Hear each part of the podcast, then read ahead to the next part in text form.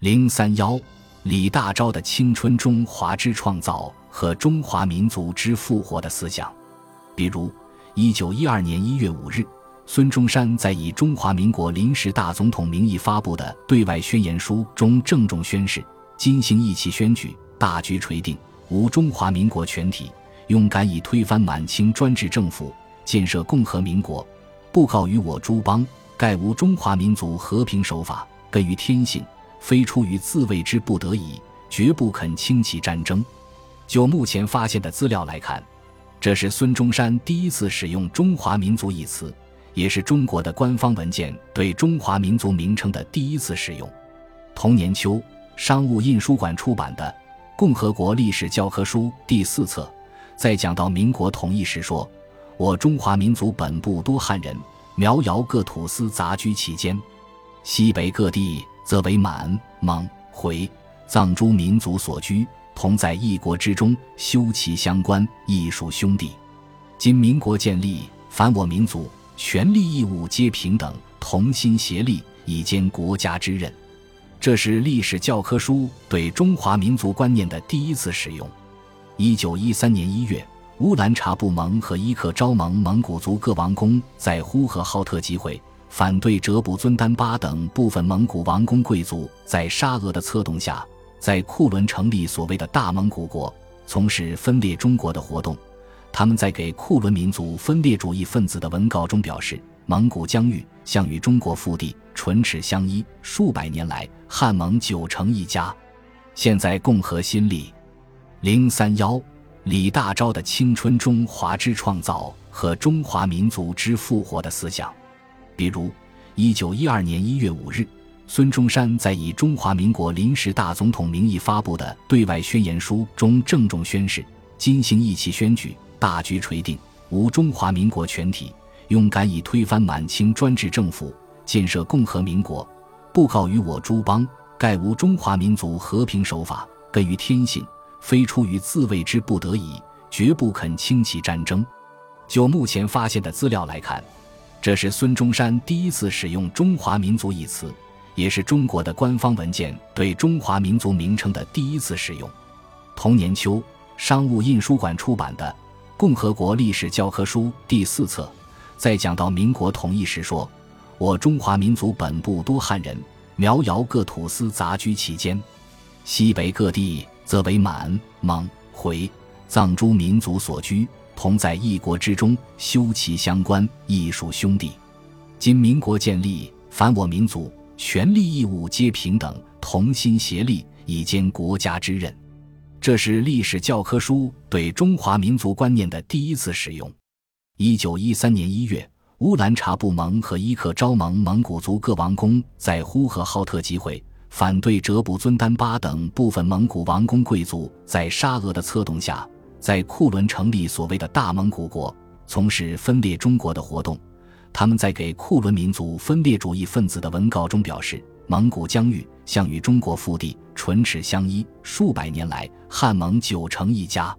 现在共和新立。”零三幺，李大钊的青春中华之创造和中华民族之复活的思想，比如一九一二年一月五日。孙中山在以中华民国临时大总统名义发布的对外宣言书中郑重宣誓：今行义气宣举，大局垂定，吾中华民国全体勇敢以推翻满清专制政府，建设共和民国，布告于我诸邦，盖无中华民族和平守法，根于天性，非出于自卫之不得已，绝不肯轻启战争。就目前发现的资料来看，这是孙中山第一次使用“中华民族”一词。也是中国的官方文件对中华民族名称的第一次使用。同年秋，商务印书馆出版的《共和国历史教科书》第四册，在讲到民国统一时说：“我中华民族本部多汉人，苗瑶各土司杂居其间，西北各地则为满、蒙、回、藏诸民族所居，同在一国之中，休戚相关，亦属兄弟。今民国建立，凡我民族。”权利义务皆平等，同心协力，以兼国家之任。这是历史教科书对中华民族观念的第一次使用。一九一三年一月，乌兰察布盟和伊克昭盟蒙古族各王公在呼和浩特集会，反对哲卜尊丹巴等部分蒙古王公贵族在沙俄的策动下，在库伦成立所谓的大蒙古国，从事分裂中国的活动。他们在给库伦民族分裂主义分子的文稿中表示：“蒙古疆域向与中国腹地唇齿相依，数百年来汉蒙九成一家。现在共和新立。”零三幺，李大钊的青春中华之创造和中华民族之复活的思想，比如一九一二年一月五日，孙中山在以中华民国临时大总统名义发布的对外宣言书中郑重宣誓：“今行义气宣举。”大局垂定，吾中华民国全体勇敢以推翻满清专制政府，建设共和民国，布告于我诸邦，盖无中华民族和平守法，根于天性，非出于自卫之不得已，绝不肯轻启战争。就目前发现的资料来看，这是孙中山第一次使用“中华民族”一词，也是中国的官方文件对中华民族名称的第一次使用。同年秋，商务印书馆出版的。共和国历史教科书第四册，在讲到民国统一时说：“我中华民族本部多汉人，苗瑶各土司杂居其间，西北各地则为满、蒙、回、藏诸民族所居，同在一国之中，休戚相关，亦属兄弟。今民国建立，凡我民族权利义务皆平等，同心协力，以兼国家之任。”这是历史教科书对中华民族观念的第一次使用。一九一三年一月，乌兰察布盟和伊克昭盟蒙古族各王公在呼和浩特集会，反对哲卜尊丹巴等部分蒙古王公贵族在沙俄的策动下，在库伦成立所谓的大蒙古国，从事分裂中国的活动。他们在给库伦民族分裂主义分子的文稿中表示。蒙古疆域向与中国腹地唇齿相依，数百年来汉蒙九成一家。现在共和新立。零三幺，李大钊的青春中华之创造和中华民族之复活的思想，比如一九一二年一月五日，孙中山在以中华民国临时大总统名义发布的对外宣言书中郑重宣誓：今行义旗宣举，大局垂定，吾中华民国全体。勇敢以推翻满清专制政府，建设共和民国，布告于我诸邦，盖无中华民族和平守法，根于天性，非出于自卫之不得已，绝不肯轻启战争。就目前发现的资料来看，这是孙中山第一次使用“中华民族”一词，也是中国的官方文件对中华民族名称的第一次使用。同年秋，商务印书馆出版的《共和国历史教科书》第四册。在讲到民国统一时说：“我中华民族本部多汉人，苗瑶各土司杂居其间，西北各地则为满、蒙、回、藏诸民族所居，同在一国之中，休戚相关，亦属兄弟。今民国建立，凡我民族权利义务皆平等，同心协力，以兼国家之任。”这是历史教科书对中华民族观念的第一次使用。一九一三年一月，乌兰察布盟和伊克昭盟蒙古族各王公在呼和浩特集会，反对哲卜尊丹巴等部分蒙古王公贵族在沙俄的策动下，在库伦成立所谓的大蒙古国，从事分裂中国的活动。他们在给库伦民族分裂主义分子的文稿中表示：“蒙古疆域向与中国腹地唇齿相依，数百年来汉蒙九成一家。现在共和新立。”零三幺，李大钊的青春中华之创造和中华民族之复活的思想，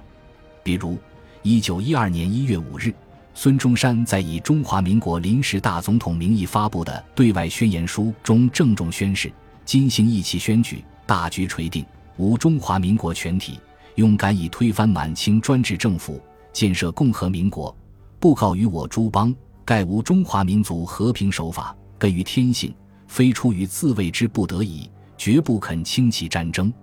就目前发现的资料来看，这是孙中山第一次使用“中华民族”一词，也是中国的官方文件对中华民族名称的第一次使用。同年秋，商务印书馆出版的《共和国历史教科书》第四册，在讲到民国统一时说：“我中华民族本部多汉人，苗瑶各土司杂居其间。西北各地则为满、蒙、回、藏诸民族所居，同在一国之中，休戚相关，亦属兄弟。今民国建立，凡我民族权利义务皆平等，同心协力，以兼国家之任。这是历史教科书对中华民族观念的第一次使用。